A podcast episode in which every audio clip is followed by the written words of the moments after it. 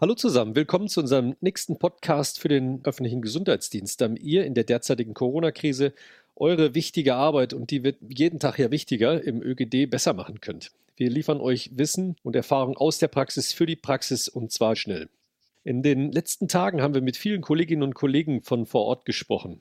Beeindruckend war zu hören, was schon alles geleistet wird und wie sich die Kolleginnen und Kollegen aus den Gesundheitsämtern bereits auf die jetzige Situation einstellen. Was mich am meisten beeindruckt hat, war, dass schon überall Aktivitäten stattfinden und dass auch schon in vielen Bereichen tatsächlich in eine Art Krisenmodus umgeschwenkt wurde. Was mir aufgefallen ist, noch haben nicht alle die Infrastruktur dafür geschaffen. Da wollen wir uns heute ein bisschen mit drüber unterhalten, was denn nun eigentlich ansteht. Also was macht man jetzt in der Krisenarbeit auch die entsprechende Struktur zu haben, um darin arbeiten zu können? Detlef, was ist das kleine Einmaleins des Krisenmanagements? Naja, eigentlich so schwer ist es ja gar nicht. Wenn ich jetzt mal an die reine Infrastruktur denke, dann brauche ich einen großen Raum. In den, in den normalen Büroräumen kann man Krisenstabsarbeit schlichtweg nicht leisten. Und der muss in der Corona-Situation jetzt natürlich auch ein Stück größer sein, weil die Abstände sollte man dann schon einhalten. Und mhm. da muss der Mindestabstand dann eben 1,50 Meter sein. Und Büroräume haben ja häufig nicht so die IT-Ausstattung, deshalb muss ich auch schauen, ist denn wirklich hinreichend IT-Ausstattung da? Wenn ich so an den Stab äh, jetzt denke, wie wir ihn in Sachsen-Anhalt gesehen haben, aber auch in anderen Ämtern, dann braucht man schon mal so acht bis zehn PC-Arbeitsplätze und mhm. das muss tatsächlich vorhanden sein oder geschaffen werden. Ne? Naja, wie ist das denn, wenn man jetzt die Leute, die gleiche Mannschaft immer in den gleichen Raum schickt? Die managen das alle für ein, zwei, drei Wochen und plötzlich wird einer positiv.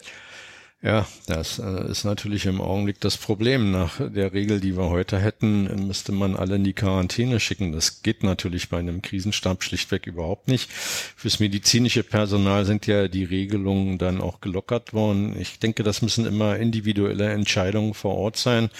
Und da ist ja die Leitung des Gesundheitsamtes äh, da ja nun mal prädestiniert, auch diese Entscheidung zu treffen. Mhm. Aber ich will eigentlich auch noch mal so ein bisschen in der Infrastruktur weitermachen, weil hm, was man natürlich definitiv braucht, ist irgendwo auch Telefontechnik. Die Bürgertele laufen ja alle, mhm. aber ist es auch so vorbereitet, dass man wirklich eine Sammelrufnummer hat? Und wenn ich in den Stab gehe, sehe ich gerne die Wände eigentlich vollgehangen, weil alle Informationen, die ich brauche, möchte ich nicht recherchieren, irgendwo suchen im Rechner, sondern ich möchte sie eigentlich an der Wand hängen haben. Deshalb brauchst du hinreichend Flipchart-Pinwände und Whiteboards. Ne? Mhm. Es fielen auch ein paar Mal so Begriffe wie Verteilerlisten oder sowas. Gehört das auch in den, in den Raum mit rein? Also was sehr hilfreich ist in der Situation ist immer, wenn ich bestimmte Dinge vorbereitet habe, wenn ich ein Muster für ein Einsatztagebuch habe, wo ich eben die Entscheidung, die wichtigen Entscheidungen dokumentiere.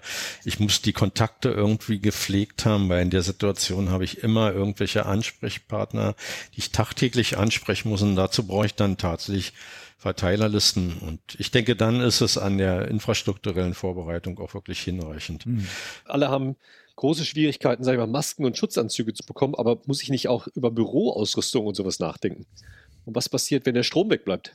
Ja, also im Augenblick äh, stelle ich immer wieder fest, dass die Krisenmanager, die sich um das Thema kritische Infrastrukturen kümmern, verzweifelt rufen, denkt auch noch daran. Äh, ich glaube, das ist im Augenblick schwierig, aber durchaus eine berechtigte Forderung. Ich habe schon Einsätze gehabt, da ist ein Bauteil ausgefallen und die komplette IT und Telefontechnik war für acht Stunden nicht mehr da und wir haben auch tatsächlich Stromausfälle schon gehabt oder Netzausfälle eines Mobilfunkanbieters. Das sollte man mhm. schon im Kopf haben, aber ich glaube, im Augenblick geht es dann doch eher darum, die organisatorischen und die personellen Vorbereitungen nochmal anzusprechen. Jetzt hat man quasi den Raum geschaffen, die, die, die Büroeinrichtung ist da. Wie organisiert sich das dann eigentlich in der Behörde selber? Ja, der Krisenstab muss immer, sonst kann er nicht funktionieren, in die Organisationsstruktur der Behörde irgendwo eingebunden sein. Deshalb muss man von vornherein definieren, welches äh, Weisungsrecht steht dem mhm. Stab oder der Leitung des Stabes zu, welche Befugnisse hat der Stab.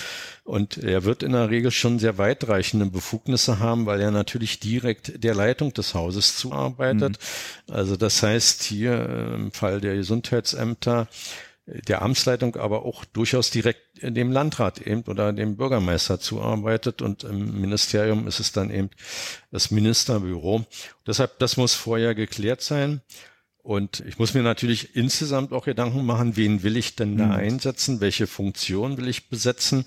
Uns ist ja bewusst, dass äh, die Gesundheitsämter eben manchmal sehr klein sind, manchmal auch etwas größer sind. Im ministeriellen Bereich gibt es andere Optionen, aber auch die sind zwischen den Ländern unterschiedlich. Ich muss schon gucken, welche Funktionen, die wir ja in den Podcasts ja auch vorgestellt haben, mhm. will ich, kann ich besetzen, um auch individuell Lösungen zu erzielen. Ne? Und wie wird es sichergestellt? Also die jeweiligen, was weiß ich, Organisationsstrukturen, anderen Behörden stellen dann Personal zur Verfügung. Die müssen ja irgendwie rund um die Uhr dann auch präsent sein. Ja, also die personelle Ausstattung ist natürlich häufig zu gering, deshalb äh, appellieren wir ja auch daran, andere Verwaltungsbereiche hinzuzuziehen. Das passiert ja auch aus den Rückmeldungen, die wir ja auch hier bekommen haben, ist eindeutig, dass es äh, sehr viel Personal aus anderen Bereichen gibt, die auch sehr, sehr bereitwillig inzwischen unterstützen. Mhm.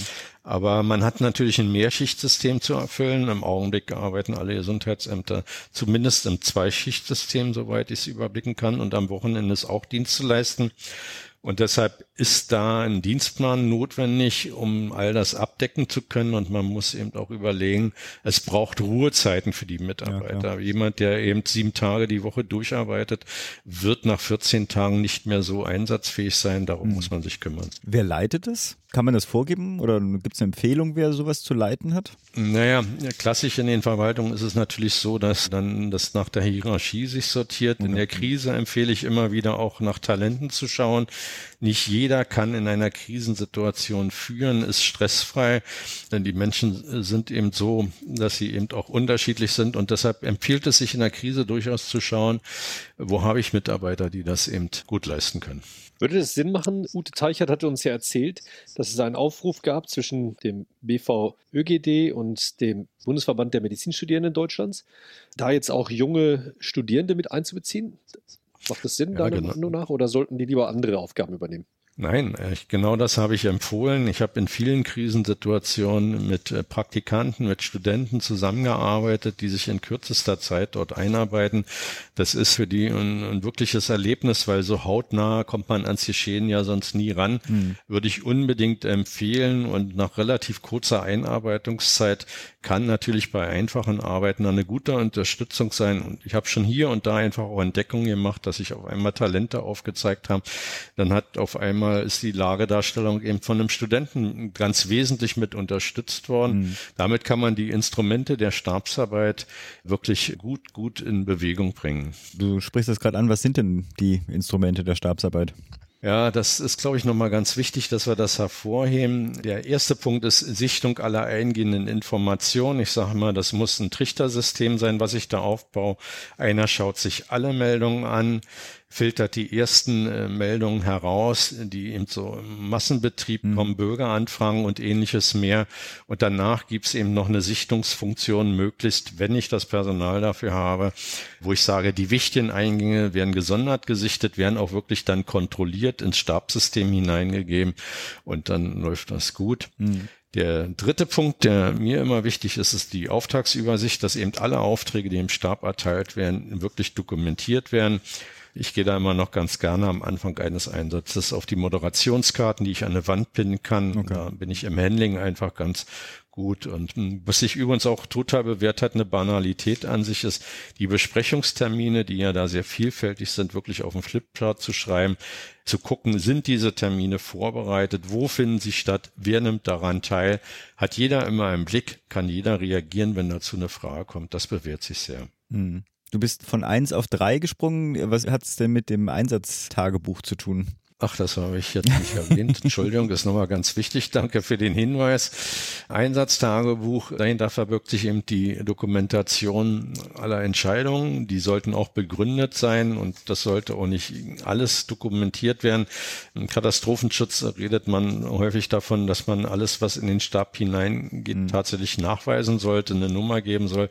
Das lässt sich in so einer Situation schlichtweg nicht durchhalten. So viel Personal wird es nicht geben. Mhm. Deshalb empfehle ich eben die Sichtung der eingehenden Informationen nochmal an den Trichter denken, ja. Äh, Dokumentation der wesentlichen Dinge im Einsatztagebuch, Auftragsübersicht, um eben die, die ergangenen Aufträge zu kontrollieren. Wenn man die drei Dinge schon im Kopf hat, dann ist es gut. Mhm. Du hattest gerade gesagt, das soll durchnummeriert werden. Was meinst du denn damit? Naja, es gibt eben im Katastrophenschutz klassisch den, den Hinweis, dass alles, was an Posteingängen kommt, dann tatsächlich eine, eine Nummer kriegt und damit eben ein Nachweis geführt wird man hat am Ende da so viele Nummern und äh, kriegt die Dinge nicht mehr zusammen. Ich muss ehrlich sagen, ich halte davon nicht so viel von, weil man das einfach, wenn bei den vielen, vielen Eingängen, die in der Situation kommen, nicht mehr durchhält. Deshalb würde ich sagen, durchaus nummerieren, aber eben nur dann im Einsatztagebuch die wesentlichen Entscheidungen und alles andere kann ich recherchieren, indem ich einfach in mein Postfach gucke, mit den mhm. Suchbegriffen das finde.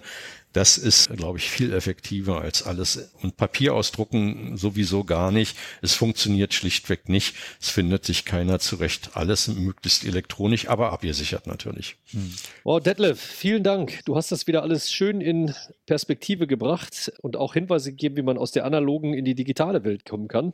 Und sehr charmant, deswegen meine Nachfrage, dein Hinweis zu alles durchnummerieren. Aber natürlich muss irgendwo aufgeführt werden, wer wann, wo, wie was wusste. Das ist ja ganz klar. Das sind die Behörden ja auch gewöhnt. Ja. Ich glaube, morgen müssen wir uns mal weiter darüber unterhalten, über wie arbeiten wir dann eigentlich an so einer Lagedarstellung und wie geht es damit weiter. Dankeschön, bis hierhin. Wascht die Hände. Tschüss.